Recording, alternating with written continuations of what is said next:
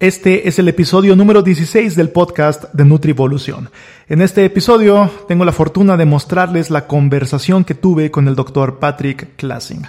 Sin duda, este es un episodio repleto de información, repleto de consejos, repleto de joyas que Patrick aporta sobre la mesa.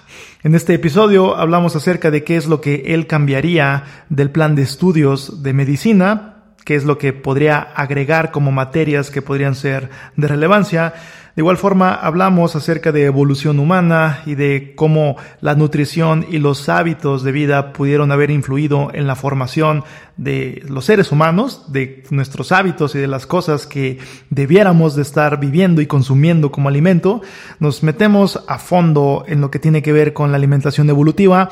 Patrick nos ofrece, con base en su experiencia y su formación, una gran síntesis de cómo llevar a cabo una alimentación evolutiva o dígase entre comillas una dieta paleolítica Patrick nos platica también los tres jinetes del apocalipsis nutricional. Y esto es algo muy interesante que seguramente les va a gustar a todos ustedes. De igual forma, hablamos acerca de cómo sustituir los cereales para el máximo rendimiento deportivo. Hablamos de la inflexibilidad metabólica y por qué muchas personas pueden tener hambre todo el tiempo. De igual forma, hablamos acerca de biogénesis mitocondrial, salud mitocondrial y qué estrategias pudieran ayudar para estos objetivos. Y por último, hablamos de adaptógenos, que son cuáles serían los principales, cuáles serían las recomendaciones y si pudieran ayudar o no y para qué. Todo esto y más en este gran episodio con el doctor Patrick Klassing. Y a manera de introducción, Patrick es médico de formación, él inició con el movimiento CrossFit al implementar varias franquicias aquí en México por ahí del año del 2008 aproximadamente. De igual forma, Patrick fue fundador de la revista RX Magazine, en donde hablaban temáticas de salud, temáticas de rendimiento. Aquí se tocó mucho el tema de la alimentación evolutiva. Y al día de hoy, Patrick es director de la clínica MDS en Monterrey Wellness Center, que básicamente se orienta al rendimiento físico y mental, así como en el llamado anti-aging. O sea, cómo tener una mejor y mayor cantidad de vida, vivir más y vivir mejor, el anti-envejecimiento o el anti-aging. Y antes de comenzar, les comento que hace algunos meses decidí cambiar mi alimentación y decidí empezar a implementar algunos alimentos de origen orgánico, sobre todo los alimentos de origen animal. Y los motivos son por dos principales razones. La primera de ellas es una cuestión ética. De esta forma contribuyo a que se trate de reducir el maltrato animal, que a final de cuentas puede que siempre esté ahí y siempre haya prácticas de animales o de procesamiento de animales para poder producir un montón de, de carne, un montón de alimento de origen animal. Pero bueno, cada quien pone el granito de arena en lo que puede y en este caso por una vertiente hago esto o hice este cambio de implementar alimentos de origen animal de carácter orgánico o de origen orgánico y la segunda razón por la cual empecé con este cambio es por un aspecto nutricional. A final de cuentas estamos recibiendo información a la hora de consumir alimentos y si consumimos un alimento de origen animal que tenga una mala información, dígase de un animal que sufrió eh, esto se manifiesta en la calidad de la carne. Toda esta cuestión del estrés, toda esta cuestión de los antibióticos, eh, todo, todo, todo, al final de cuentas, se va a vertir sobre la calidad de esta carne y podríamos recibir esa mala información. Así que, Básicamente, comer carne orgánica para mí es una prioridad y en la medida de lo posible se trata de llevar a cabo esta estrategia. Y para esto he descubierto una marca que realmente ofrece esto. Ellos tienen un criadero de animales en donde están a libre pastoreo y básicamente tienen unas condiciones de vida totalmente normales y totalmente naturales. Esta empresa se llama Indomitus. Ellos se encuentran en Guadalajara, pero Básicamente pueden hacer envíos a todo el país. Visiten su página web, es indomitus.com.mx. Repito, indomitus.com.mx. Y ellos ofrecen una gran variedad de productos que son altamente alineados a nuestra biología como seres humanos, altamente alineados a un aspecto natural, a un buen perfil nutricional y a algo que va a ser una recepción de información positiva al momento de consumirlos. Repito, Indomitus, indomitus.com.mx y pueden encontrar los productos que ellos manejan de origen 100% natural y de origen orgánico, sin antibióticos y respetando completamente el proceso o la cadena alimentaria de los animales. Así que indomitus.com.mx. Dicho esto, comenzamos con el capítulo del día de hoy con el doctor Patrick Klassing. Bienvenido al podcast de Nutrivolución, el lugar en donde se buscan las herramientas y estrategias para poder optimizar nuestra biología como seres humanos, ya sea a través de intervenciones de nutrición, de entrenamiento o de hábitos de vida. Algunos lo llaman el biohacking, yo lo llamo la biooptimización. Disfruta el viaje. De manera de introducción, yo recuerdo, Patrick, que mm, hace algunos años, realmente no, no recuerdo exactamente, me imagino por ahí del 2010, que empezaste a hacer mucho ruido en redes sociales, empezó a, divulgarse mucha información acerca de CrossFit, acerca de alimentación evolutiva y cosas que empezaron a pegar fuerte. Y fue más o menos, ya me corregirás, pero según recuerdo fue más o menos por ahí del 2010. Entonces, de ahí me identifiqué mucho con la filosofía que, que tú traes eh, o que tú traías en ese entonces, que no sé si haya cambiado, ahorita vamos a platicar de eso, o qué cosas pudieron haber cambiado, pero con respecto a la alimentación evolutiva, ciertos patrones de ejercicio, cómo nosotros veíamos el entrenamiento de una forma y al final de cuentas todo es movimiento, etc. Entonces, eh, Patrick, en ese aspecto me siento muy identificado contigo y quiero que me platiques qué cambios has visto de esa fecha de 2010 aproximadamente al día de hoy, para bien o para mal. Bueno, yo creo que siempre viendo los cambios y evolución de las ideas, eh, creo que siempre hay un aspecto positivo en todo lo que hagamos y en todo lo que evolucione. Eh, obviamente es un cuadro mental, es un cómo tú ves la vida y por eso me gustan mucho las filosofías como el estoicismo, ¿verdad? Porque obviamente este tema es que uno tiene que eh, ver siempre eh, los cambios como algo bueno, no como algo malo, y a lo largo del tiempo, como tú comentas, pues eh, por lo mismo que yo me dedico a lo que es medical business o, emprendimiento médico y de, y de, fitness y salud, pues tuve la oportunidad en el 2010, desde, bueno, de hecho antes, yo conocí el entrenamiento funcional como tal desde el 2007-2008, cuando era jefe de instructores de Krav Maga México, tuve la oportunidad de empezar con las kettlebells, ¿no? Las mancuernas rusas. Sí. Y posteriormente, pues me llamó mucho la atención porque yo siempre he sido alguien que me ha gustado entrenar de manera diferente y en ese entonces, pues yo me dedicaba mucho a las artes marciales mixtas, este, y sobre todo a, eh, pues al tema de, de preparación física funcional y es como comencé a encontrar lo que es el CrossFit, ¿no? Que es el, entrenamiento funcional eh, más, digamos, más conocido en los últimos 10 años. Y eh, empecé a experimentar, eso me llevó a, poner los primeros este, CrossFit Box o gimnasios de CrossFit, como quieras decirle, aquí en Monterrey. Y pues sí, ¿no? O sea, se, se empezó a venir una avalancha de opiniones, comentarios, eso es peligroso, si funciona, no funciona. Obviamente a una idea nueva siempre encontramos una resistencia. Eh, porque obviamente los humanos desde un punto de vista evolutivo eh, nos resistimos al cambio, queremos que todo siga igual, porque así es nuestro cerebro. Digo, ahorita que hablemos un poquito yo creo que de, evolución y de cómo funciona el ser humano desde un punto de vista psicológico y fisiológico en cuanto a la, a, la digestión y a procesos internos, pues obviamente el cerebro tiene patrones de, de, comportamiento ya predefinidos que los considera como exitosos, ¿no? Entonces la gente no quiere el cambio. Pero bueno, a lo largo del tiempo finalmente el tema del fitness funcional ha venido evolucionando, la gente lo acepta más, incluso ya podemos observar muchísimos híbridos como Marcus Philly, que ya combina movimientos aislados, o de muchas personas que eran fisiculturistas clásicos que están empezando a usar ya mucho más el HIIT y movimientos funcionales para hacer mucho más completo su entrenamiento. Y desde un punto de vista nutricional, pues también eh, el CrossFit vino a revolucionar mucho el tema porque fue un fue un escaparate, fue una catapulta para los nuevos conceptos de nutrición evolutiva y de pues dieta, vamos a decirlo, paleo, entre comillas. No me, no me gusta decir dieta paleo porque no es una dieta, realmente es, un, es, es, estudiar cómo es que el ser humano debe alimentarse desde una perspectiva evolutiva. Entonces, Actualmente pues ya puedes ver muchísimas cosas muy interesantes, como te comento, los gimnasios híbridos, gente que ya entrena todo tipo de métodos, que ya aceptó mucho más esto, al principio sí hubo mucha resistencia, y en particular el tema de la nutrición, bueno, ¿qué te puedo decir, no? Este, al principio sí fue muy atacado el, el, tema de la dieta paleolítica y de los conceptos de evolución, este, eh, digo, de evolución de, alimentación evolutiva.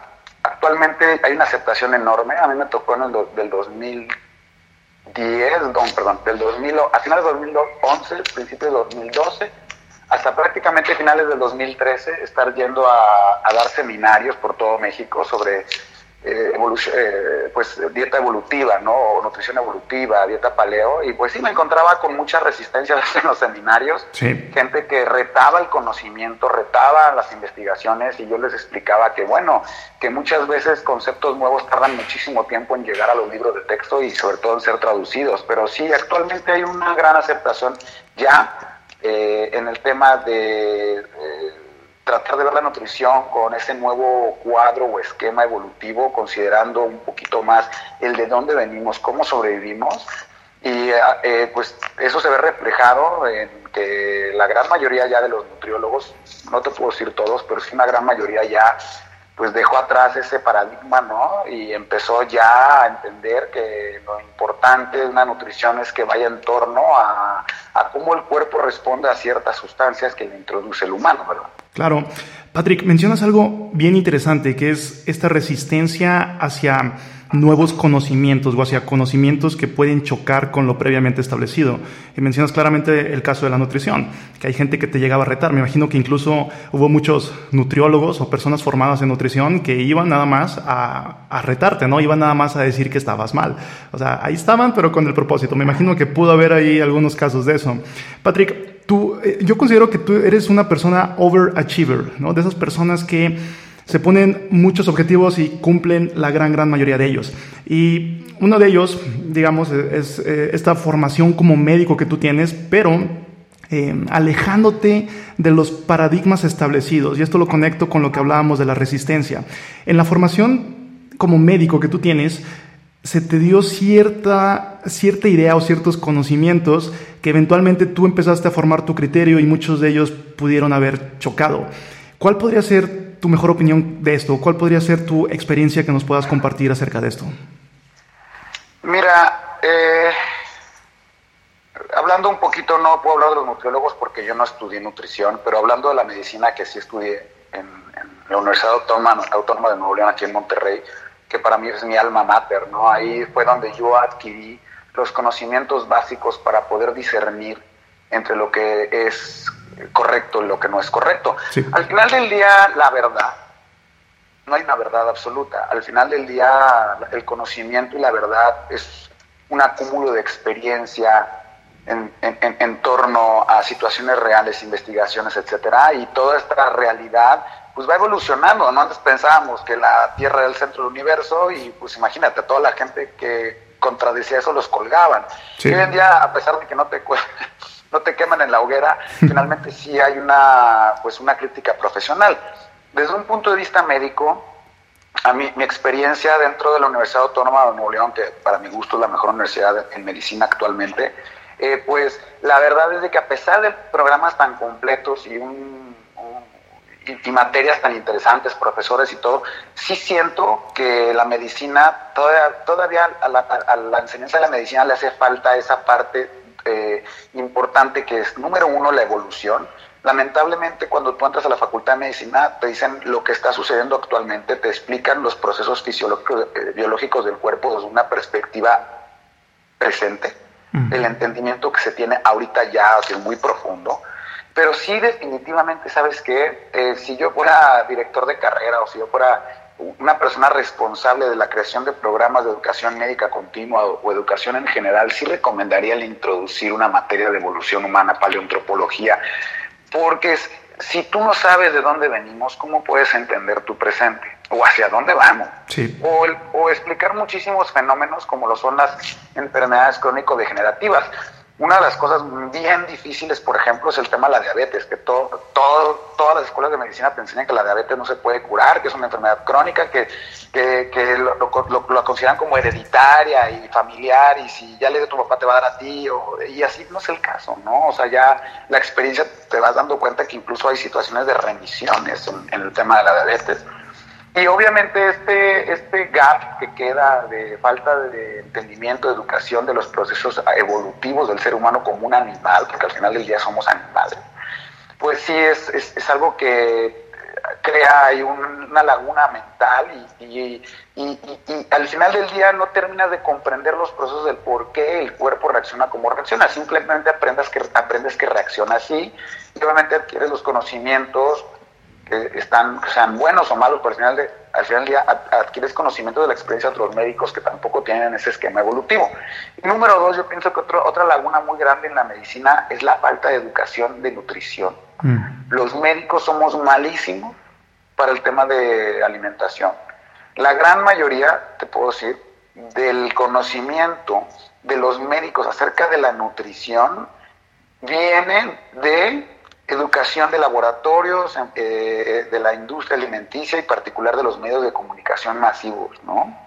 Realmente estudias tantas cosas en medicina que a veces ni siquiera te da tiempo de entenderle un poquito a cómo debe de alimentarse un ser humano. Y es bien triste porque al final del día Hipócrates decía que pues, el alimento sea tu medicina y tu medicina sea tu alimento, ¿verdad? Y pues eso es algo muy básico, ¿no? Entonces sí definitivamente... Eh, la, medicina le hace falta todavía es, esas dos materias, esa, esas, esos, dos este, formas de ver a las enfermedades desde un punto de vista evolutivo, desde un punto de vista nutricional. Y aquí, complementando un poquito, también podríamos hablar de que hay ciertas cierto conflicto de intereses, tanto en medicina como en nutrición, de compañías que puedan patrocinar estudios o de ciertos conflictos de intereses que podrían darle forma a las recomendaciones que se emiten o al tipo de formación incluso que se da en, la, en las facultades, ¿no? Entonces hay cosas que no van a cambiar como los procesos fisiológicos, digo, puede que se descubran más cosas y más a profundidad, pero a final de cuentas eso ya está establecido. Ahora, ¿cómo abordas esas problemáticas? Puede ser, puede ser algo complicado. Y como bien mencionas, puede haber ahí una llamada discordancia evolutiva, que pues este, este choque entre lo que deberíamos, entre comillas, deberíamos de estar haciendo como especie humana y lo que hacemos actualmente como especie humana.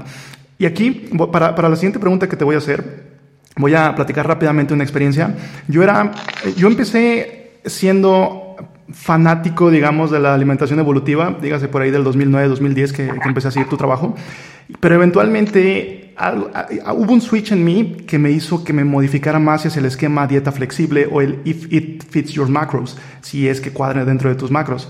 Entonces yo pensé que esa era la, la solución y yo navegaba con esa bandera. Entonces dejé a un lado la alimentación evolutiva, yo navegué varios años con esa bandera, pero eventualmente empecé a tener problemas, incluso cuando cuadraba mis macros y lo que quieras, empecé a tener problemas eh, gastrointestinales, empecé a tener problemas de colitis, empecé a tener ciertas problemáticas que también hay otros factores, se juntó con mucha carga de estrés y todo, pero eventualmente me di cuenta de, un concepto que yo llamo faltarle al respeto a mi, biología como ser humano.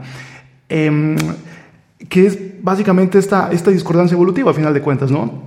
Patrick, en tu experiencia como médico, en tu experiencia en todos estos años que llevas de, trabajando con, esta clase de, cosas, ¿qué nos podrías hablar acerca de esta discordancia evolutiva? ¿Qué nos podrías hablar acerca de cómo está chocando o cuáles son los hábitos eh, o, ciertos comportamientos que pueden causar más problemas? Mira, nosotros para empezar tenemos que entender que, y es algo muy importante, que nuestra biología, nuestra fisiología, nuestra bioquímica, todos los procesos que lleva a cabo el cuerpo humano son procesos que se vinieron formando no de la noche a la mañana. Son procesos que han venido haciendo y convirtiéndose en un proceso evolutivo progresivo, una adaptación. a mí me encanta decir en mis seminarios que el humano es el animal más adaptable de los últimos este, dos millones de años en el planeta, porque el ser humano no tiene 10.000 años, o sea, desde obviamente el tema de la revolución de la agricultura tiene mucho más. Sí. ¿no? Y, y, nuestra, y, la evolución nos ha venido labrando poco a poco para que podamos sobrevivir a todos esos cambios que el planeta ha eh, sufrido en los últimos dos millones de años. Para empezar, estamos en una era glacial todavía, estamos en la, en la cuarta glaciación del planeta, y esto obviamente ha este, iniciado una serie de cambios climáticos y el ser humano es el, el, como el ser humano es actualmente eh, es, es, un reflejo de estos cambios climáticos. Nosotros éramos primero eh, mamíferos arbóreos en nuestros hábitos, para la gente que nos escucha, pues éramos eh, animales parecidos a los gorilas o o primates, vivíamos en los árboles, consumíamos hojas, teníamos un, teníamos un proceso el cual era de fermentación de la celulosa, consumíamos algunos insectos y si tenemos oportunidad y bajamos lo suficiente algunas raíces, pero principalmente nuestra fuente de alimento eran las hojas porque no éramos animales que pudiéramos cazar, de hecho nosotros nos escondíamos de los depredadores. Sin embargo, en los cambios climáticos esto fue cambiando, tuvimos que bajarnos de los árboles, empezar a caminar, esto empieza el proceso de bipedestación. Fíjate qué importantes son los cambios climáticos, al, haber árboles muy pegados, de repente empezó a haber árboles mucho más, más lejanos y el encontrar alimento teníamos nosotros que recorrer ya cada vez más grandes distancias. Y obviamente el hecho de caminar en cuatro patas no era algo normal para nosotros porque éramos trepadores. Y esto pues hizo que nosotros tuviéramos que ahorrar energía y comenzar con el proceso de bipedestación, que es el proceso en el cual nos paramos y nos volvimos bípedos, ¿no? De, caminar con dos patas, ¿no? Progresivamente esto fue cambiando y el alimento fue desapareciendo y nosotros tuvimos que cambiar nuestro sistema digestivo de un sistema fermentador con un, con un abdomen grande, con un, con un estómago que pudiera tener la capacidad de tener una gran cantidad de celulosa fermentando por parte de las bacterias, hacia una digestión mucho mucho más enzimática, oportunista, porque nosotros empezamos a encontrar animales muertos, nos pegamos a los arroyos, empezamos a comer animales de agua fría, bueno, pescados en particular, mariscos, etcétera, y esto nos convirtió progresivamente en lo que somos ahora, ya que hubo ahí un cambio muy interesante de tamaño en el cerebro debido a un coeficiente de cambio de energía. Nuestro intestino se hizo más corto, nuestro proceso digestivo se hizo mucho más rápido, empezó a haber enzimas digestivas que podían deshacer obviamente las proteínas de la carne animal y también el empezar a segregar ciertas sustancias para la absorción de grasas que esencialmente formaron el cerebro y lo hicieron crecer. Esto es una investigación muy interesante y es una hipótesis que, bueno, prácticamente sí hipótesis, pero bueno, ya es muy aceptada en todo el mundo, que es la del tejido costoso de la doctora Leslie Ley, lo que hizo en 1994. Es una investigación que no me voy a clavar mucho porque, pero en, resumen ella este, dice que nosotros evolucionamos por ese cambio de alimentación, nuestro sistema digestivo se hizo más pequeño y nuestro cerebro tuvo la oportunidad de eh, crecer. Y también, bueno, esto lo viene a confirmar Michael Richards en el 2000, 2010, me parece, que publica el libro de la dieta de los homínidos, ¿no? la evolución de la dieta de los homínidos, en, las cual, en la cual él hace investigaciones sobre isótopos de nitrógeno y carbono y se da cuenta que realmente nosotros éramos en una época, hace más o menos cuando se comienza con el tema de los australopithecus y luego se avanza hacia, hacia el Homo habilis, pues un tema muy interesante en el cual nosotros empezamos a ser cazadores y recolectores, tanto que el último modelo evolutivo del humano, que somos los Homo sapiens, que somos nosotros también llamados hombre de Cromagnon, que viajamos por todo el mundo, pues prácticamente eh, dependíamos de la cacería ya. Y mucha gente dice, no, pero es que no tenemos colmillos. No, pues no los necesitamos. Desarrollamos un cerebro y nos adaptamos y empezamos a utilizar herramientas en el Homo habilis. Estamos hablando más de un millón de años atrás. Posteriormente nosotros como, como Homo sapiens nacemos hace 250 mil años aproximadamente y estábamos felices, ¿verdad? Había mucho alimento y todo y de repente se nos congelan los polos, viene un periodo de casquete polar en el cual los hielos bajan casi hasta el Ecuador y nos quedamos sin prácticamente la opción a, consumir vegetales, etcétera. Y esto fue labrando también al ser humano a lo largo de todos los 150 mil, 200 mil años que estuvimos congelados prácticamente, hasta cuando se empieza a descongelar el planeta y empezamos a realizar el tema de la agricultura.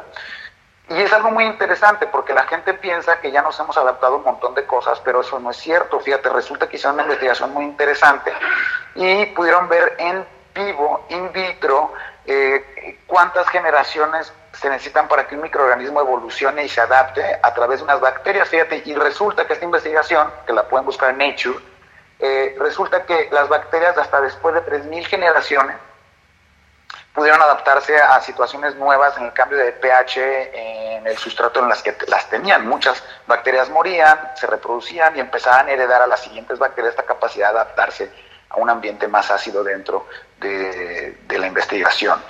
¿A, me, ¿A dónde quiero llegar con esto? Es que nosotros todavía somos cazadores y recolectores, tenemos un sistema digestivo basado en enzimas, en bilis, etcétera, en un proceso digestivo que todavía es capaz de fermentar, sin embargo, si hay una discordancia entre lo que estamos haciendo hoy en día y lo que realmente es la naturaleza. Desde la agricultura hasta ahorita han venido siendo 333 generaciones de humanos. O sea, prácticamente este, no nos hemos adaptado al, nuevo alimento que estamos este, nosotros accesando y esto se ve reflejado en un montón de enfermedades.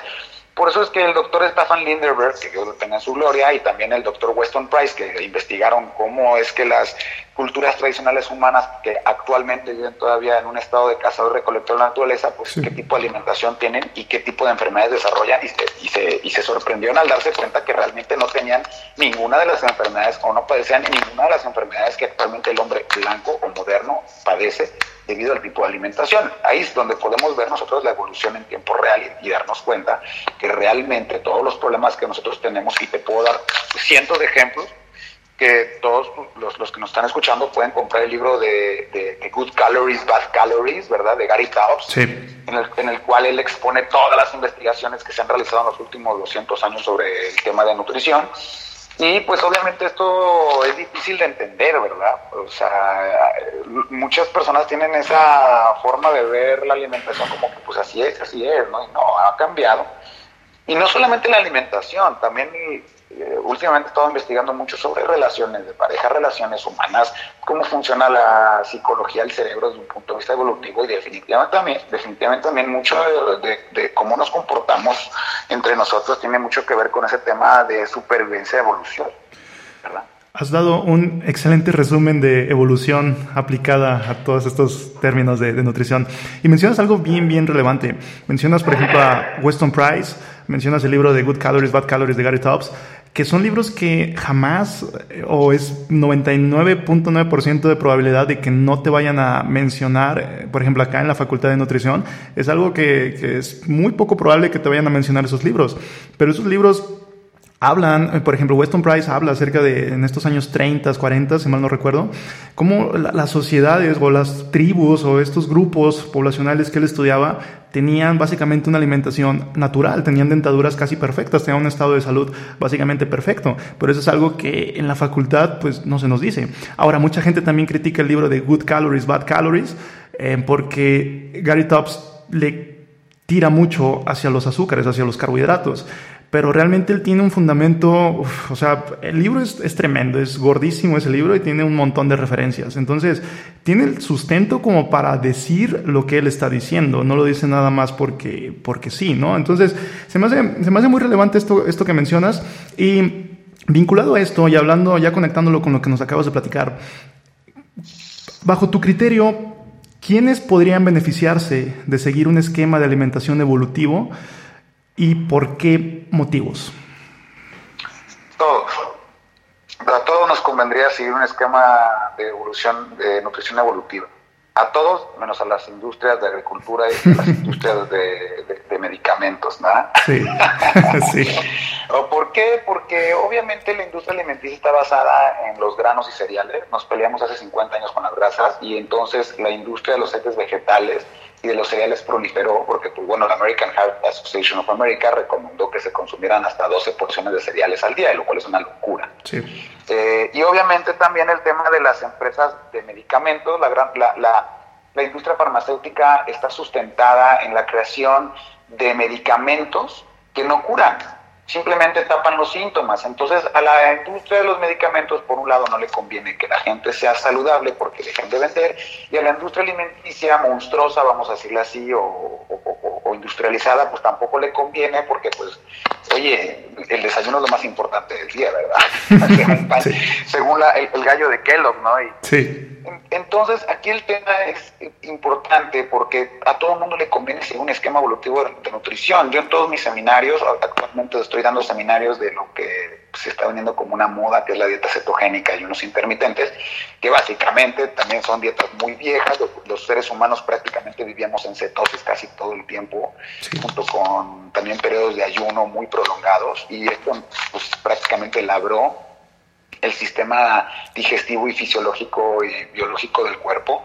Y a todos nos conviene llevar una nutrición así, tanto niños, adultos, todo, porque en el momento en que tú empiezas a consumir alimentos que fueron diseñados por la naturaleza para ser parte de un proceso de supervivencia del ser humano, o sea, dígase alimentos 100% naturales, no procesados, no industrializados, en ese momento el cuerpo empieza a funcionar de manera correcta. Cuando tú, yo eh, pongo mucho este ejemplo, ¿no? Yo soy muy fanático de las carreras, de hecho acabo de ir a las 24 horas de Daytona con un cliente, el cual pues, es un buen amigo mío y él corrió. Y yo me doy cuenta de estos autos, ¿no? Es cuando yo me digo, digo, estos autos tienen que correr con un cierto tipo de combustible, fueron diseñados para un cierto tipo de rendimiento. Tú estos carros les pones una sin plomo, una magna, una, ¿verdad? Una premium, Y pues el rendimiento baja, es más, el motor ni siquiera funciona bien, porque no tienen que usar un cierto tipo de gasolina. Incluso si tú les das este diésel, pues no funcionan, ¿verdad? O sea, simplemente, esto es, esto es algo similar a los humanos. Los humanos tenemos, en la naturaleza todo tiene un porqué, todo, en la naturaleza todo es perfecto. El planeta es un ser vivo. Y, y, todo, y todos los, y todos los este, sistemas eh, son autosustentables, ¿no? Y, y, todo tiene un porqué. El humano es el primer animal que se empieza a salir de esa naturaleza en todos los sentidos.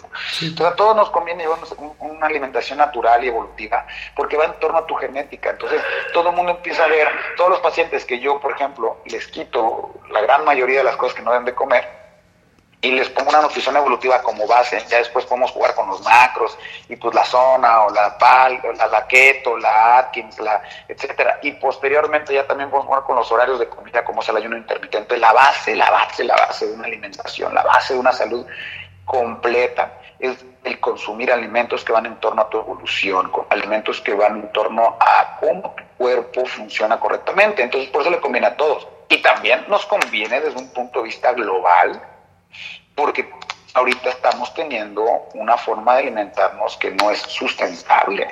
Estamos destruyendo el planeta, estamos destruyendo el topsoil, el suelo por esa agricultura monstruosa, estamos destruyendo nuestros mares, estamos destruyendo nuestros bosques. ¿Por qué? Por tratar de consumir alimentos que naturalmente no aportan un retorno al planeta. Entonces realmente a todos nos conviene, o sea, desde un punto de vista de salud y supervivencia. Claro, y ahora se me viene a la mente que como esta misma discordancia evolutiva, como esta misma discordancia en los hábitos, digamos, sería como poner mal una pieza de rompecabezas que eventualmente va a hacer que todo falle, ¿no? O sea, eventualmente, pues, este engrane mal puesto o esta pieza mal puesta empieza a fallar a otra cosa, empieza a caerse otra cosa más, entonces al final del día pues puede llevar muchas más consecuencias de las que podemos llegar a creer. Patrick, quiero, quiero que, por ejemplo, que, digas cómo recomendarías, hacia muy grandes rasgos y de manera muy general, pero qué características recomendarías tú que llevar a la alimentación si queremos basarnos en este esquema de alimentación evolutiva o de, entre comillas, dieta paleo? Bueno, mira, el principio más importante es el consumo de animales de buena calidad, de fuentes orgánicas, ya que pues prácticamente la carne animal, los órganos animales posee todas o todos los nutrientes esenciales que el cuerpo humano necesita. Tú podrías prácticamente vivir a lo largo de tu vida consumiendo únicamente productos naturales animales, dígase órganos, huesos y músculos, y nunca tendrías un problema de desnutrición, a diferencia de otras tendencias dietéticas que no quiero mencionar, ¿verdad? Ahorita, este, que ignoran este, este esquema evolutivo. Obviamente la base es el consumo de grasas sí es bien importante esto, porque mucha gente piensa que el, que la base de la alimentación es la proteína y es sí y no. O sea, al final del día nosotros como, vamos a ver, ¿cuál es el comportamiento de, culturas tradicionales humanas? Primero el consumo de órganos animales, antes que nada, ¿verdad? Porque pues finalmente la carne y la proteína la pueden secar y procesar de cierta manera para guardarla, pero los órganos se echan a perder, entonces pues prácticamente la gran mayoría de los depredadores y cazadores del planeta primero consumen los órganos y en los órganos está pues la gran mayoría de los nutrientes más esenciales, dígase omega 3, dígase las vitaminas liposolubles, eh, bueno, ¿qué te puedo decir? Que irónicamente es lo que más repulsión puede causar actualmente, ¿no? Mucha gente rechaza ese tipo de alimentos, los, los órganos, las vísceras. Claro, digo, las rechazan porque obviamente desde un punto de vista de salud, los animales que actualmente son procesados por la industria alimenticia monstruosa este, o industrializada, pues son animales que son maltratados, tienen muchísimo cortisol, tienen, aparte los alimentan de puro cereal, ya no hay una, ya no hay un balance omega 3, omega 6, ya muchos, igual que las plantas, micronutrientes que se adquirían a través de los procesos naturales de creación de elementos esenciales del suelo por parte de bacterias, hongos y parásitos, así como de, gusanos, pues ya no está presente. Entonces, pues prácticamente las vacas hoy en día no son las mismas vacas que, o rumiantes que existían hace 30 mil años o 20 mil años, ¿no? Claro. Pero obviamente aquí la base es esa. Segundo, número dos, pues obviamente es el consumo de vegetales, ¿no? De vegetales de diversas fuentes. Este, aunque pues obviamente hay ciertos tipos de vegetales y es algo muy interesante, existen personas que no pueden consumir ciertos tipos de vegetales, en particular los nightshakes tienen problemas con este tipo de vegetales, les causan problemas gastrointestinales e inmunológicos y es porque fíjate, existen vegetales que quieren ser comidos y vegetales que no quieren ser comidos. Hmm. Sí. La gran mayoría de los vegetales que quieren ser comidos aportan semillas, porque al final del día, al igual que los murciélagos, que prácticamente son las criaturas que abonan y distribuyen todas las semillas a lo largo del mundo, los humanos también actuamos de esa forma y también los animales. Nosotros tenemos que consumir los alimentos para poder distribuir cierto tipo de, de, nutrientes al suelo y de semillas. Entonces, aquí hay que, es importante pues siempre consumir vegetales que no te caigan mal y en particular las hojas verdes nos caen muy bien porque desde un punto de vista evolutivo nosotros consumíamos muchísimas hojas verdes en los árboles y, todavía poseemos la capacidad de fermentar parcialmente estos alimentos en el estómago por parte de las bacterias, lo cual también me viene a mencionar que para, pues obviamente una alimentación sana es una alimentación sana también para tus bacterias, porque pues, ahora sabemos y le damos un valor increíble al tema de la, de la, de la macrobiota, microbiota en lo que es el, el, el, intestino, que pues, las bacterias producen un montón de cosas bien importantes para nosotros, porque no, que, no quieren que nos vayamos a morir. Y actualmente con todo el murero que comemos, pues estas bacterias cambian, se vienen otras bacterias, las cuales no son tan benéficas para el ser humano, empiezan muchas enfermedades, depresión crónica, las bacterias producen este, ácido butírico prácticamente y producen también este, lo que es la, serotonina para el cerebro. Entonces, la segunda pirámide sean los vegetales. ¿no? Y en tercer lugar, yo pienso que son eh, el tema de los frutos. ¿no? También es importante, que como son las semillas y y los frutos rojos en particular. Eh, actualmente yo digo que existe un tren de la locura por las frutas. Eh, las frutas las tenemos sumamente eh, catalogadas como super healthy cuando no es tan correcto ese concepto. Sí. sí, las frutas son sanas, pero no el exceso de fruta. Día vas al súper y prácticamente tienes melón de China, y kiwi de Malasia, manzana de Washington y todo el año. Todo el año tienes frutos, ¿no? Y eso pues no va de acuerdo con la evolución, ¿no? Porque obviamente en ciertas épocas del año no tenías acceso a frutas. Entonces, yo te puedo decir que la base de la nutrición es voltear a ver cómo consumen o qué consumen las culturas que actualmente todavía son cazadores y recolectores. Y básicamente, pues, no existe ninguna cultura tradicional humana actualmente que sea cazadora y recolectora que viva nada más a partir de este plan. No existe. Y has dado la base, digamos, de las recomendaciones, por así decirlo, generales, de lo que conllevaría una alimentación evolutiva. Ahora, bajo el mismo esquema, ¿cuáles son eh, los patrones alimentarios o los alimentos como tal que tú recomendarías que se eliminaran totalmente de la alimentación humana y por qué?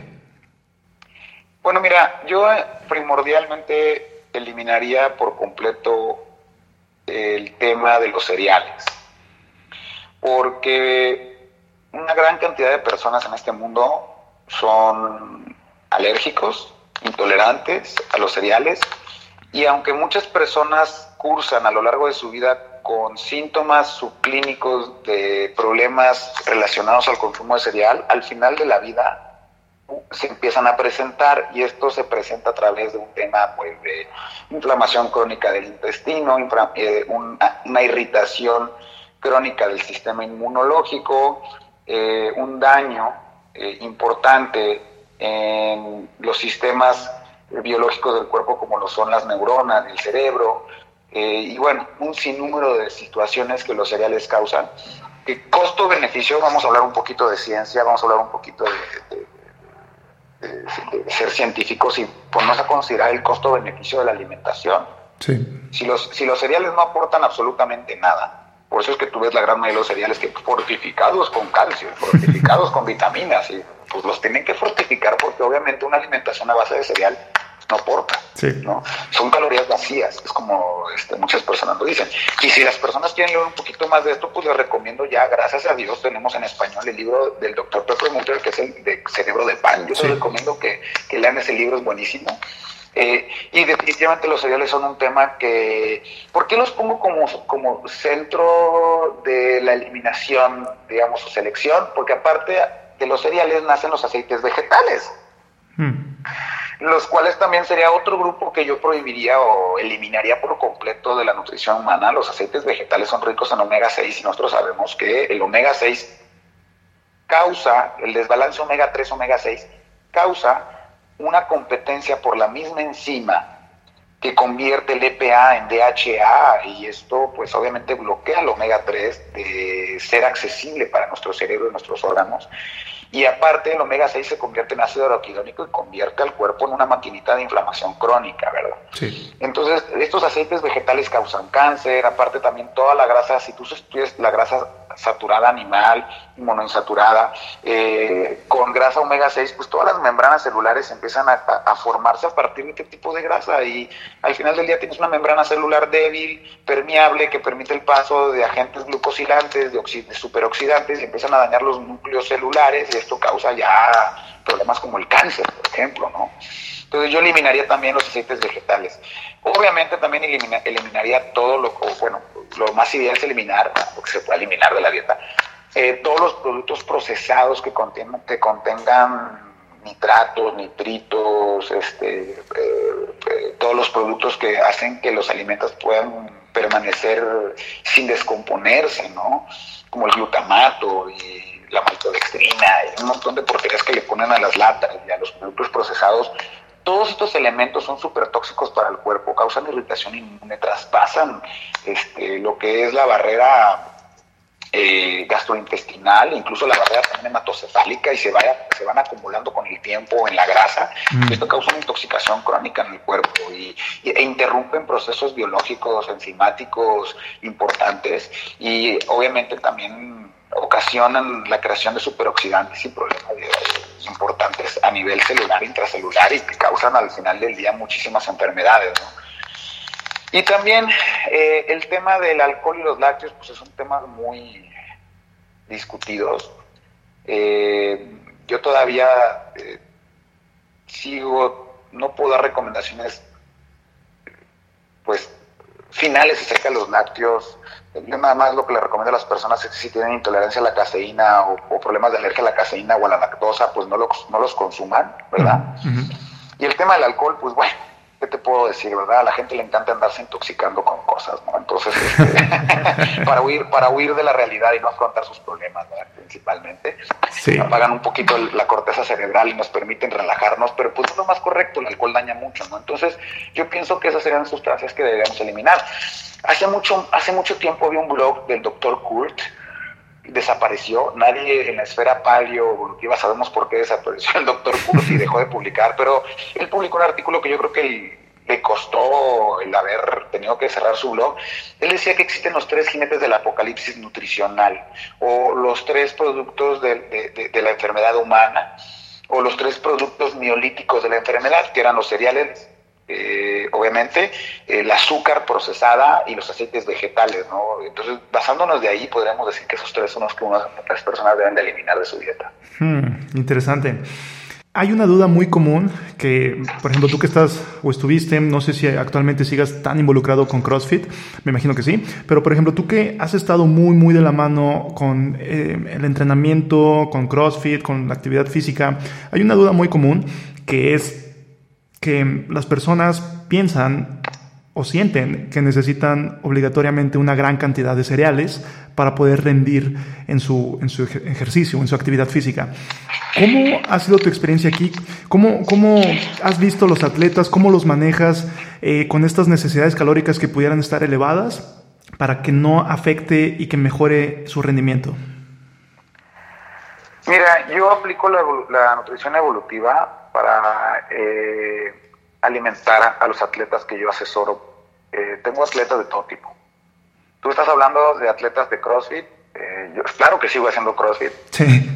Me, encanta el CrossFit. Eh, se me hace un ejercicio súper importante y súper bueno para mantener un porcentaje de grasa bajo, para tener procesos este, fisiológicos este, al tono, ¿no?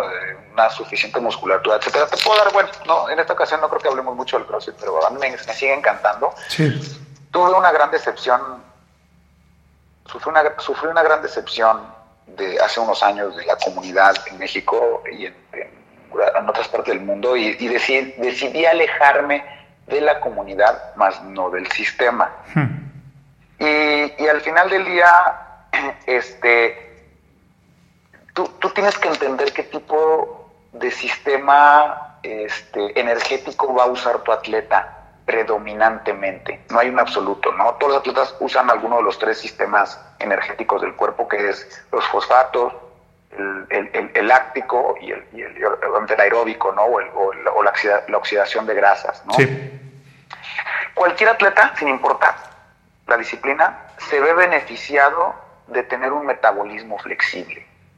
Yo le llamo un metabolismo flexible a un metabolismo que es capaz de ser eficiente a la hora de quemar glucógeno en, en, ausencia del oxígeno, que en este caso son cosas anaeróbicas, que son esfuerzos cortos, sostenidos, como son 400 metros, 200, velocistas, crossfit, etcétera, peleadores, y que también se ven beneficiados de a la hora que el ritmo cardíaco baja y, y caen en un umbral aeróbico, el ser capaz de hacer un switch rápido en ser eficientes en la utilización de ácidos grasos y la oxidación a, nivel mitocondrial de estos ácidos grasos. Al final del día los fosfatos, cuando son levantamientos o eh, ejecuciones de movimientos espontáneos y, fuertes o explosivos, como los levantamientos olímpicos, pues los, los, fosfatos se recuperan rápido, el ATP, no hay ningún problema. Aquí el tema interesante es el umbral aeróbico y anaeróbico. Eh, yo usualmente a mis atletas lo que hago es, primero, antes que nada, los desinflamo. o sea, les quito todos los procesados, ¿no? Les quito los cereales, les quito muchas cosas que no realmente necesitan. Al final del día los cereales son fuentes de ah, carbohidratos muy tóxicos. Existen fuentes de carbohidratos mucho más ideales, libres de toxinas, libres de alergenos, que pueden accesar. Hay miles, ¿no? Te estoy hablando incluso de cosas un poco más sintetizadas como la dextrosa o la glucosa en polvo, que sirve muchísimo para la gente que practica CrossFit, porque al final del día el músculo usa puro glucógeno, usa fructosa, entonces la, gente que consume un exceso de fruta, por ejemplo, porque piensa que la fruta le va a dar energía, pues sí da energía, pero el 50% es fructosa y esa no va a ser utilizada por parte de los músculos, se va ligado y se transforma en grasa. Sí.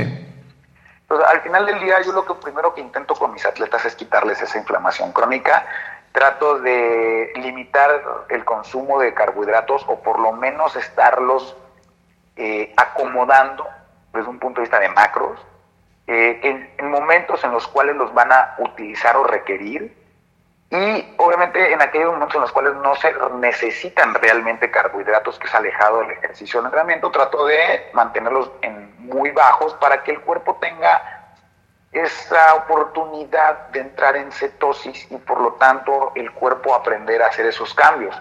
Yo lo observo mucho, por ejemplo, con los atletas aeróbicos, tengo mucho triatlonista, tengo grupos de corredores que se han visto sumamente beneficiados del incorporar una dieta baja en carbohidratos y que su cuerpo aprenda a quemar grasa.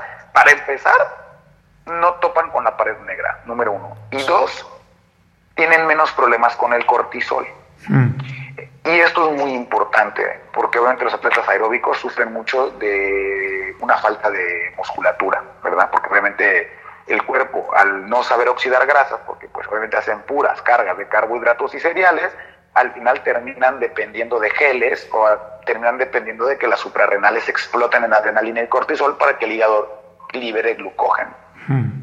Y esto causa una, una producción de, de cortisol o cortisolemia o hipercortisolemia crónica en el cuerpo y esto causa una destrucción muscular, etcétera, etcétera, etcétera, ¿verdad? Sí. Entonces creo que definitivamente en los atletas es importante eh, el crear estrategias individualizadas para poder otorgarle al atleta el tipo de combustible que predominantemente va a utilizar durante su actividad física.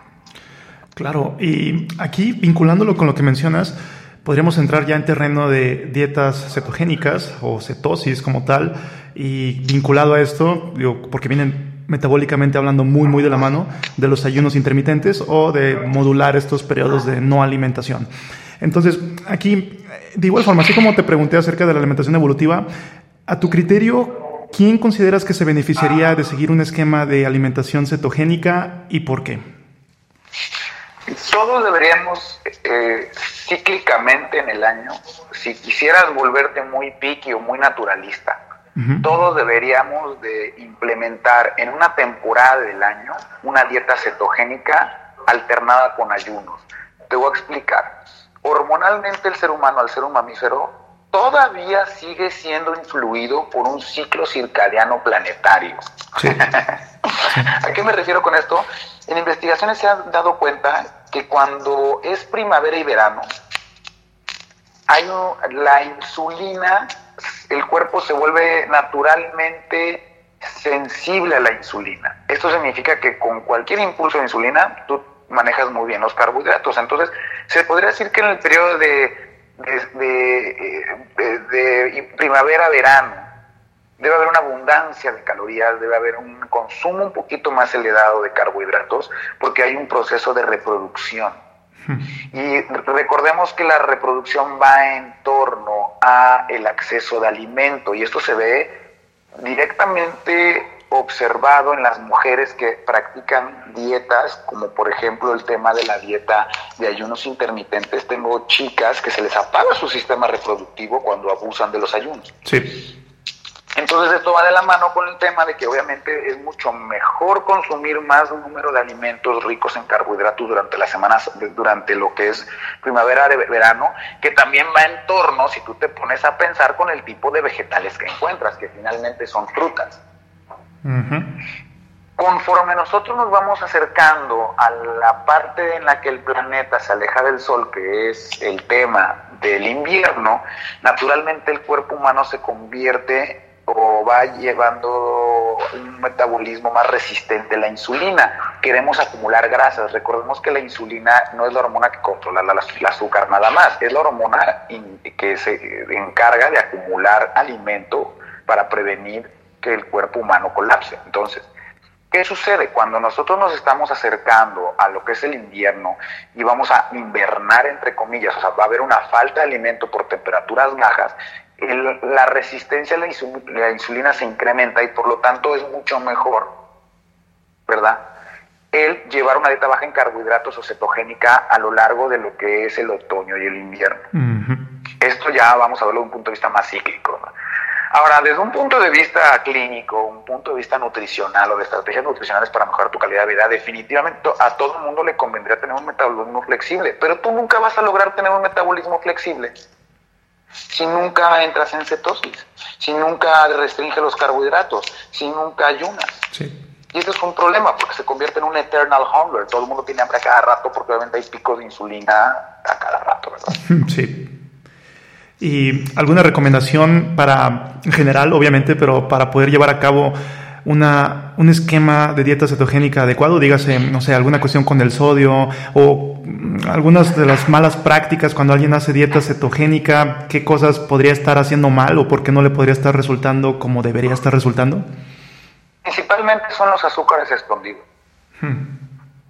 Existen muchos azúcares escondidos en los productos procesados que actualmente nos venden. O sea, hay azúcar en todos lados. La industria alimenticia le está poniendo azúcar a todo y te voy a explicar por qué. El azúcar es altamente adictiva. Sí. Por lo tanto, la industria alimenticia le pone azúcar hasta las salchichas. Entonces, el, el, primer, el principal problema de una persona que va a empezar una dieta cetogénica es el identificar qué alimentos pudieran tener azúcar escondida. Número dos, obviamente también el tema de el abusar de ciertos eh, alimentos como son las nueces, también es otro, otro problema que me he encontrado.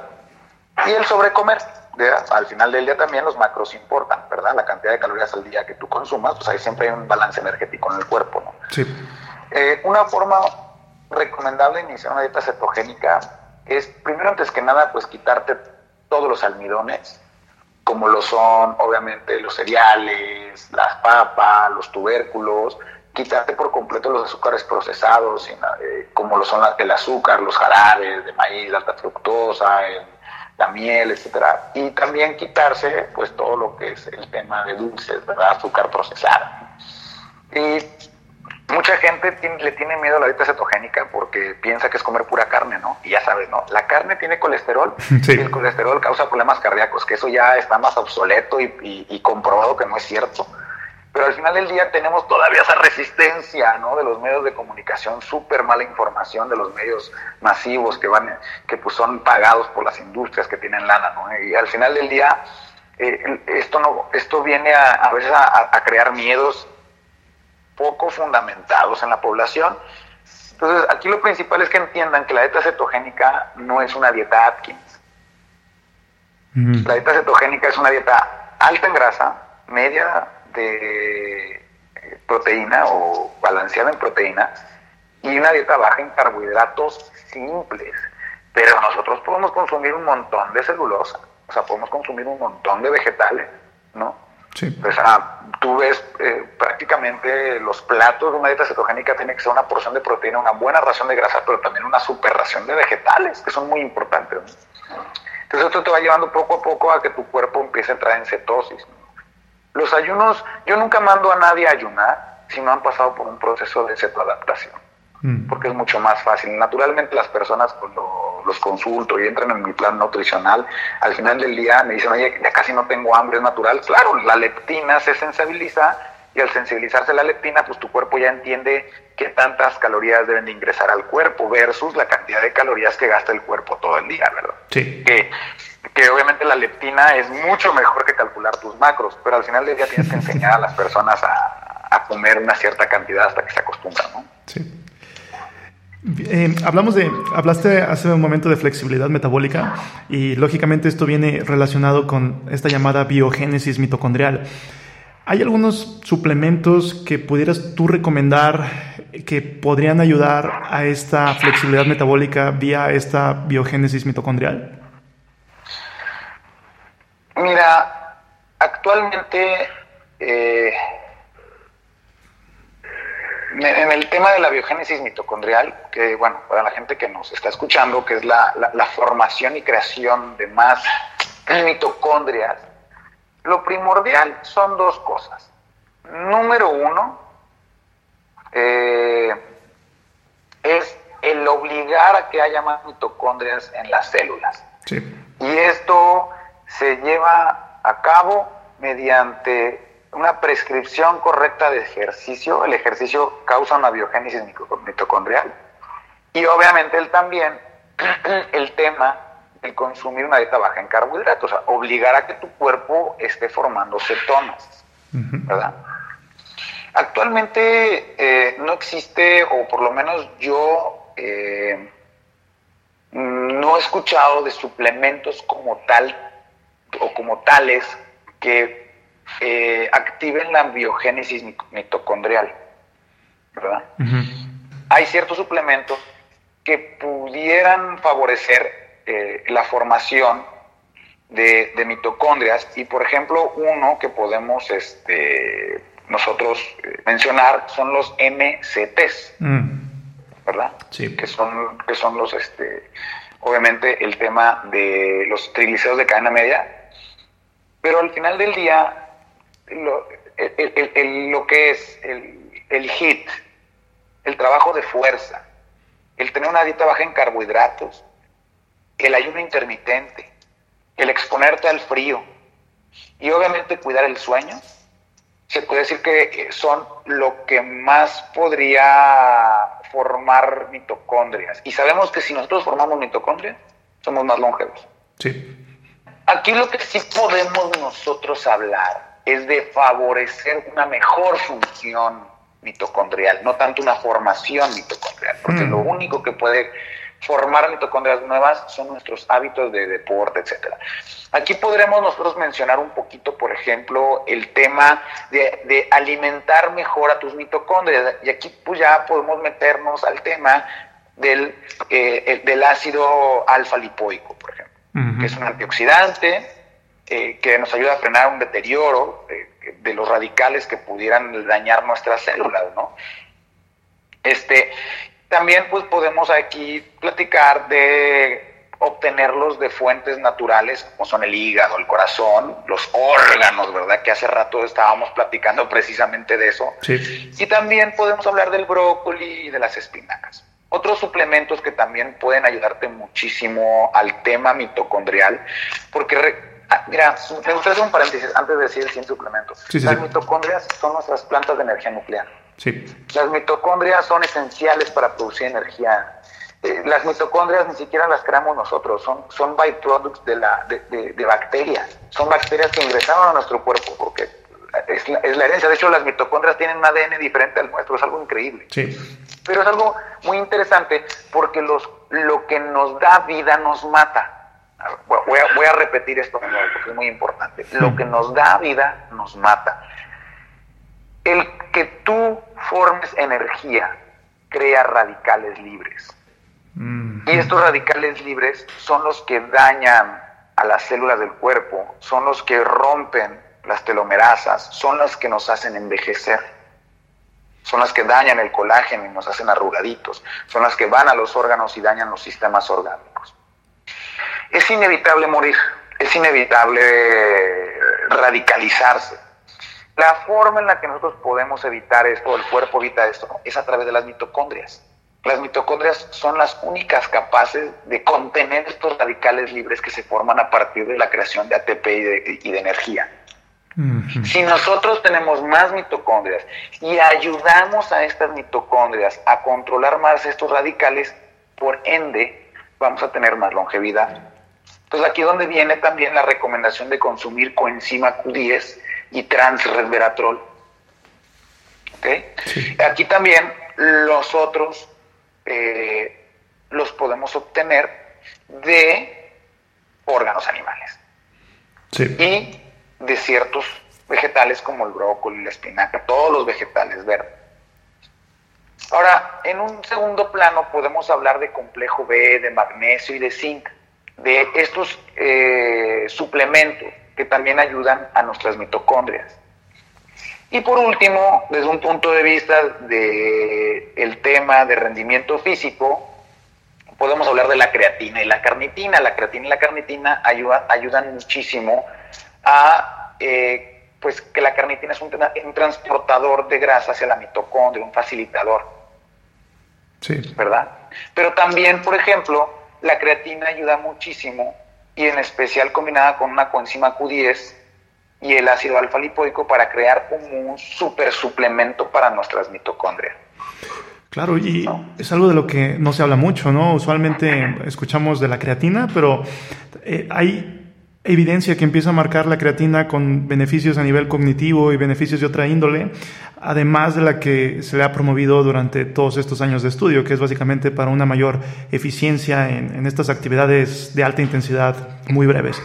Pero eh, aquí también vinculado a, los suplementos, se ha estado hablando mucho de los adaptógenos, de los llamados adaptógenos. ¿Qué nos podrías hablar de esto, Patrick? ¿Serían útiles, no serían útiles y para qué podrían ser útiles? Yo a todos mis pacientes les doy adaptógenos.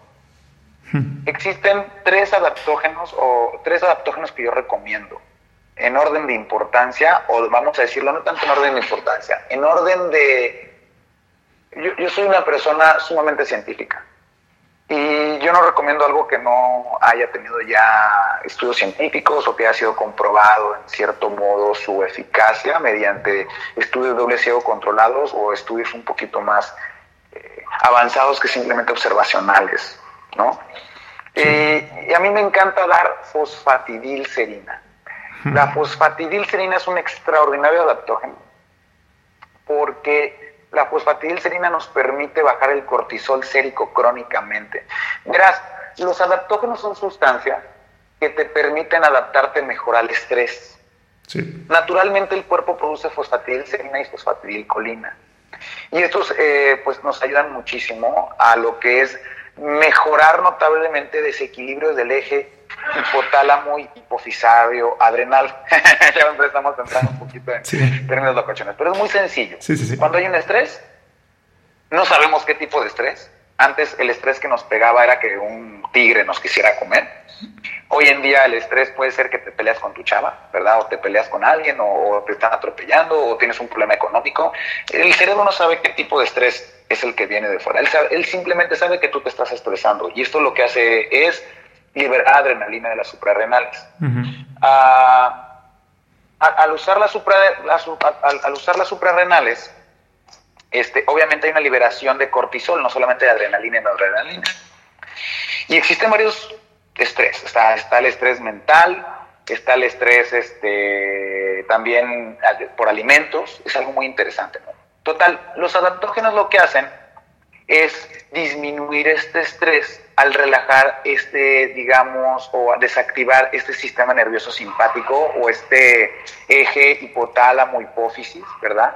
Eh, hipotálamo hipófisis eh, adrenales.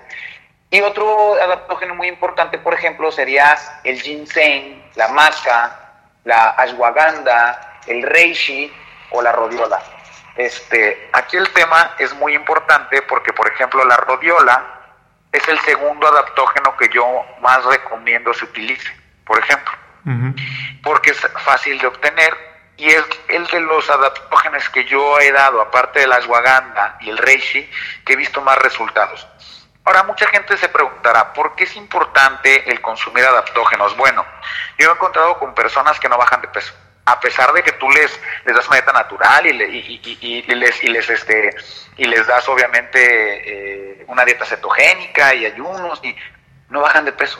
Y no bajan de peso porque al final del día, al tener una hipercortisolemia, esto hace que se libere glucógeno y se favorece el acúmulo de grasa y muchos problemas. Entonces, yo realmente en orden de importancia pondría la rodiola en segundo lugar. A mí me encanta la rodiola porque aparte te pone súper Dalai, ¿no? Te pone súper de buenas, ¿no? Te pone así súper chido, como dicen, ¿no? Sí. Andas muy de buenas todo, ¿no? Pero definitivamente, si quieren reducir su cortisol sanguíneo y definitivamente el único que ha sido comprobado científicamente que causa esto ¿no? es la fosfatidilcerina. 300, mm. 300 miligramos diarios. Eh, ah, y por cierto que es excelente para los atletas. El, el estresor número de los atletas, ¿qué es? Su mismo ejercicio. El causante número uno del sobreentrenamiento es el cortisol. Cuando tú a los atletas les das fosfatidilcerina, automáticamente les estás dando la oportunidad de entrenar más fuerte, por más tiempo, con más volumen, sin caer en sobreentrenamiento.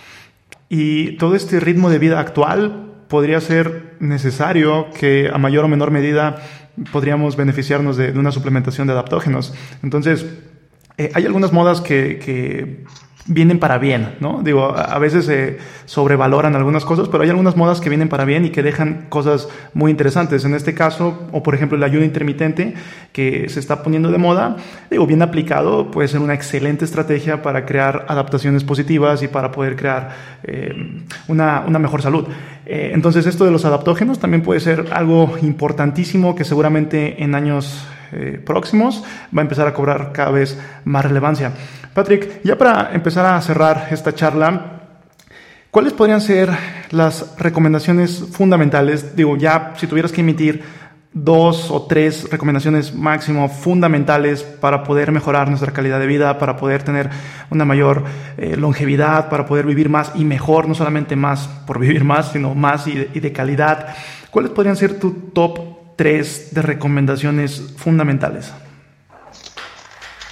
Mira, yo estoy eh, en los últimos cinco años, así como me obsesioné bastante con la dieta paleolítica y el CrossFit hace casi 10 años, y hasta puse pues, prácticamente siete franquicias, ¿no? O sea, lo sé, y, y viajé por todo México hablando de la dieta paleo y y, puse RX Magazine, que pues, fue la revista en su tiempo en la cual se, más se publicaba a nivel mundial en español sobre el concepto de nutrición evolutiva. Sí. Actualmente estoy obsesionado con la longevidad. De hecho, yo tengo una clínica aquí en la ciudad de Monterrey, en la cual nos enfocamos en la longevidad y, la antiedad, ¿no? Todos los, nuestros esquemas y todos nuestros programas están enfocados en volver a las personas convertidas en la mejor versión de sí mismas, pero también en longevidad. Eh, yo creo que para un eh, extraordinario, una extraordinaria calidad de vida tienes que cumplir tres cosas. Número uno, el tener una dieta 100% natural. Punto. No puedes llegar a esperar tener una vida sana, saludable y larga si te estás crónicamente intoxicando, inflamando y activando el sistema inmune. No se puede. Tienes que tener una dieta que vaya en torno a una evolución. Segundo, que se bajen del tren de la alimentación monstruosa en el sentido de comer cinco, seis veces, siete veces al día. El cuerpo nunca se va a reparar hmm. si tú comes cinco veces al día. Es imposible. Tienen que ayunar. La segunda estrategia sería el hacer o realizar ayunos intermitentes. Yo quiero nada más poner un paréntesis, cuando tú llevas una dieta natural 100% y aparte haces ayunos, naturalmente vas a caer en cetosis tarde que temprano. Y la cetosis trae muchos beneficios también a la longevidad, la reparación celular, las mitocondrias, todo está enfocado a crear más mitocondrias, ¿no? Y obviamente dentro de, de todo esto, que es la alimentación, en segundo lugar, bueno, la alimentación será lo primero, una, alimentación natural y ayunar. meter, no comer todo el tiempo, siempre tratar de, tener periodos en los cuales descanse el cuerpo. Entonces, eso sería la base de la pirámide de recomendaciones mías. Cambia tu nutrición. Una, nutrición más en un esquema evolutivo que incluye alimentos naturales, libres de alergenos y ayunar. Segundo, el ejercicio. Tienes que hacer ejercicio. Los humanos estamos diseñados para movernos. Ahora, ¿qué tipo de ejercicio? El más ideal es el de alta intensidad, porque naturalmente somos cazadores y por lo tanto estamos acostumbrados a periodos de alta intensidad y descansos prolongados. Entonces, aquí lo que yo recomendaría obviamente es levantar cosas pesadas del piso, movilizar objetos pesados, hacer una o dos veces por semana algún tipo de ejercicio cardiovascular que no sobrepase los 20 o 30 minutos y obviamente practicar y alternar con movimientos funcionales que reten la sincronicidad en tu cuerpo, equilibrio y trabajos obviamente unilaterales y etcétera, ¿verdad? Entonces hacer ejercicio funcional. Para tres, el llevar una práctica, vamos a decirlo, no me gustaría decirlo como espiritual religiosa, no, religioso no, aquí no estamos hablando religioso, aquí es una práctica espiritual mental. El que tú aprendas cómo controlar tus pensamientos, no tanto controlarlos, más bien cómo aprender a controlar lo que sí puedes controlar. Y me estoy refiriendo a mindfulness, me estoy diciendo a meditación, me estoy refiriendo a control del estrés, me estoy refiriendo a estoicismo, me estoy refiriendo a salir a la naturaleza, o sea, no ser tan egocentrista y considerarte el centro del universo. Sí. Desestresarte un poquito y darte cuenta que alrededor tuyo existe un mundo increíble y que los problemas que tienes frente de ti son ridículos. Sí. Entonces, una práctica espiritual, filosófica, mindfulness, es muy importante. Serían esas tres esferas, que sería lo mental y lo físico y lo espiritual, ¿no? Claro, una triada perfecta para mejorar tu calidad de vida y que mm, en muchos de nosotros, por por la sociedad que nos orilla, digo, al final de cuentas, hasta cierto punto nosotros podemos tener control de muchas de estas cosas, pero a lo que nos orilla la sociedad actual puede ser a perder contacto con estos tres ejes, perder contacto con nuestra actividad física, perder contacto con nuestro estado mental o con nuestras prácticas como el mindfulness y perder contacto con lo que nos ingresamos al cuerpo, dígase la alimentación. Entonces es eh, y lo vinculo con el mero inicio de este episodio, es faltarle al respeto a nuestra biología como seres humanos, o como me gusta llamarle a mí. Patrick, por último, si tuvieras que poner un mensaje gigante en un espectacular que todo va a ver, ¿qué diría, qué frase pondrías en ese espectacular? Una, frase en un espectacular para que todo el mundo viera. Sí. Este, pues definitivamente yo creo que pondré la de Hipócrates. Mm. La de medicina y alimento. Sí, definitivamente yo pondría, ¿verdad? Que, que, la medicina sea tu alimento y tu alimento tu medicina, ¿no? O sea, definitivamente. Excelente. Porque, pues es que una persona que lleva una dieta, vamos a decirlo así, perfecta, una dieta natural, una dieta orgánica, una dieta en torno a un proceso evolutivo, nunca te va a presentar trastornos metabólicos, no te va a presentar enfermedades modernas. Entonces es importante que la población se vuelva un poquito más consciente de esto. Y hablando también incluso de que el, que el alimento sea tu medicina, claro, deja de comer. Dentro de la alimentación también está el tema del ayuno. Sí. A, mí, a veces cuando a las personas les hablo de ayuno se, horrorizan. ¿Cómo sí. que vamos a dejar de comer? Entonces yo creo que yo creo que sería importante poner eso en un, y al momento en que modificas esta, esta percepción de, de, los alimentos y dejar de ver, por ejemplo, en el caso de los nutriólogos, que en muchas ocasiones vemos todo como macronutrientes o como nutrientes como tal, al momento en que dejas de verlo así y lo empiezas a ver como, como lo que es, como una relación natural con nuestro medio ambiente, cambian muchas cosas. Por ejemplo, aquí nada más para compartir la experiencia, Em, cuando tú empiezas a vincularte más con los alimentos, sobre todo, por ejemplo, los de origen animal, aprendes a apreciar más ese alimento. En muchas ocasiones comemos carne y, pues, digo, como no le vemos ojos, como no le vemos cabeza, pues decimos, ah, pues es carne, ¿no? Y al final de cuentas no lo vemos como lo que es, que fue un animal que vivió. Y si no es un alimento orgánico, si no fue, un alimento que estuvo eh, a libre pastoreo, con un estilo de vida natural, o sea, dígase un alimento que estuvo, un animal que estuvo confinado, que nada más se, se crió para ser alimento como tal. Entonces, ahí sí vamos a tener un problema y, nos desligamos mucho de esta cadena natural de, alimentación. Entonces, por ejemplo, empiezas a apreciar más eso, empiezas a apreciar más la vida, empieza a cambiar tu mente, ¿no? Como a raíz de este sencillo cambio por esta vía, de cambiar tu alimentación puede también ya eh, traer efectos positivos en tu estado mental, ¿no? En cómo te relacionas con tu exterior, cómo te relacionas con el medio ambiente. Entonces, 100% de acuerdo contigo con, con esa, con, con, esa frase que pondrías, Patrick. Patrick, ha sido un gran gusto haberte, haber charlado contigo y quedan las puertas abiertas. El honor es mío. Muchas gracias por haberme invitado y a mí siempre me encanta platicar de esto. Eh, yo yo tengo conocimientos que son están a, disposición de cualquier persona que me quiera preguntar por mis redes sociales. Que por cierto, ¿cuáles, eh, ¿cuáles serían los medios para contactarte? Pues me pueden buscar como Doctor Classing en todas mis redes sociales, ¿no? Ah, ah, desaparecí un tiempo de redes sociales, ahorita ya estoy regresando. sí. me, me, retiré unos años de, de, la, de, la, vida pública, se podría decir, pero ahorita ya este, decidí que lo que yo sé y lo que puedo aportar es importante y finalmente el conocimiento es de dominio universal, ¿no? Entonces para mí fue un gustazo platicar contigo y, poder eh, hablar un poquito de lo que me apasiona, que es esta nutrición evolutiva y todo. Y te agradezco mucho y pues la invitación se queda abierta, yo dispuesto y súper contento de poder platicar contigo de todos los temas que a tu auditorio les interesa, ¿verdad? Excelente, Patrick.